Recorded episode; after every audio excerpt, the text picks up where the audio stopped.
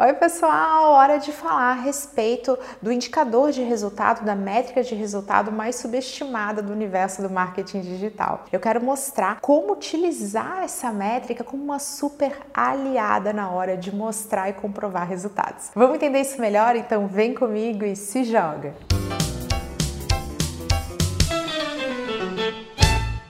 E aproveita e se cadastra na lista de espera para o meu curso online Instagram para marcas que tem um módulo inteirinho dedicado a métricas. Você vai ver na teoria e na prática tudo gravado, explicado com o meu suporte pessoal como ter resultados e ser capaz de medi-los também para ter sucesso lá no Instagram. Sempre vale lembrar que a infinita possibilidade de medir resultados no marketing digital é um fator incrível incrível para quem atua na área, justamente porque o marketing digital é cheio de métricas, cheio de indicadores. E é nesse momento que essa relação acaba virando um pouco de amor e ódio, porque por um lado a gente ama essa infinidade de métricas, mas por outro lado isso faz com que os nossos relatórios fiquem cheios de indicadores e aí toma muito tempo. Esses indicadores nunca conversam entre si, porque as métricas do Instagram vão ser diferentes da métrica do YouTube. E além disso tudo, a gente tem a questão técnica. Além de faltar foco, de saber, olha, a gente vai medir isso aqui e ser direto ao ponto, a gente começa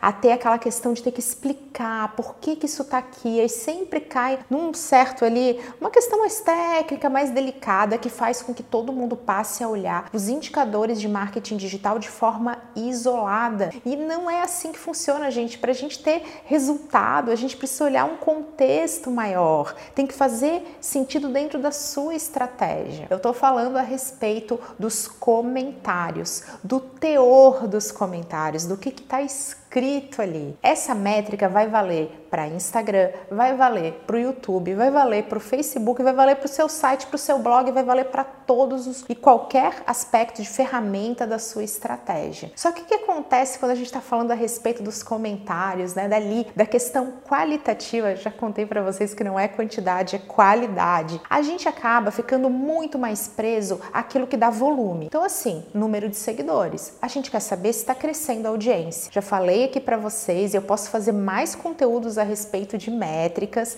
mas que todo mundo quer aumentar seus seguidores. Isso é uma maior audiência, então isso faz todo sentido e a gente pode sim fazer um conteúdo específico para isso. Mas quando a gente olha somente o número de curtidas, o número de seguidores, quanto ganhou, quanto perdeu, que essa questão do quantitativo, a gente acaba ficando discrepante, distante de quem mais interessa no contexto da nossa estratégia, que é quem é o nosso cliente, é o nosso público-alvo, é para quem nós estamos fazendo esse conteúdo. É muito comum que, quando eu estou falando a respeito, por exemplo, do meu canal no YouTube, alguém chega e pergunta: Poxa, quantos inscritos você tem? Quantos views nesse vídeo você tem? Quantos joinhas para cima, quantos joinhas para baixo você tem em determinado conteúdo? E, gente, vai valer muito mais olhar para o teor do comentário, para o que está sendo falado. Então, vamos supor que aqui no meu conteúdo, tá? Tô ali num vídeo, eu vou ter 10 dislikes, 10 joinhas para baixo, pessoas que não gostaram. Mas aí eu vou ter um comentário dizendo assim: Camila, muito obrigada, porque nesse conteúdo você salvou minha vida. Você foi ali e respondeu o que eu precisava saber. Dentro de uma estratégia de conteúdo rico,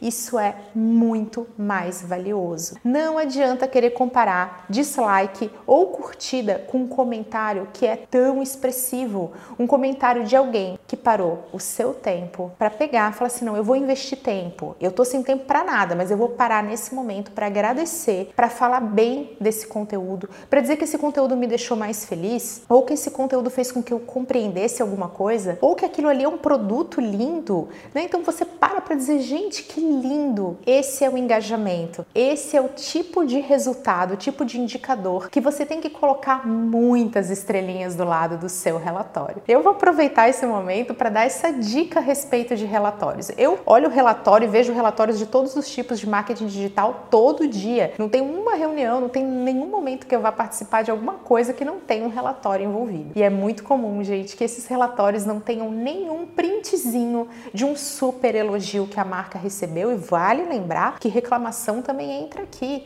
Você chega e fala assim: ah, então, como é que está o nosso índice de satisfação com o cliente? Aí ele fala assim: ah, não, nosso, a gente tem 3%. 2% de clientes insatisfeitos. Aí você pega e dá um print no e-mail que o seu cliente insatisfeito mandou e fala assim, ó, tá vendo? Essa aqui é a reclamação do cliente. Vai doer muito mais. Quem olhar aquilo ali, olhar, ler a reclamação, vai doer muito mais do que ver apenas um percentual de reclamações. E é por isso que essas métricas, as qualitativas, acabam sendo subestimadas. A gente transforma tudo em indicadores quantitativos, o percentual, o número, o total, e a gente esquece que o nosso relatório tem que ter um momento para mostrar algo que foi insatisfeito e também um momento de quem está satisfeito, mostre os elogios, meça esses elogios. Então, se você tem um monte de curtida, será que elas valem tanto quanto alguém que está te agradecendo, te elogiando, falando lá do fundo do coração? É muito normal que a gente feche os olhos para isso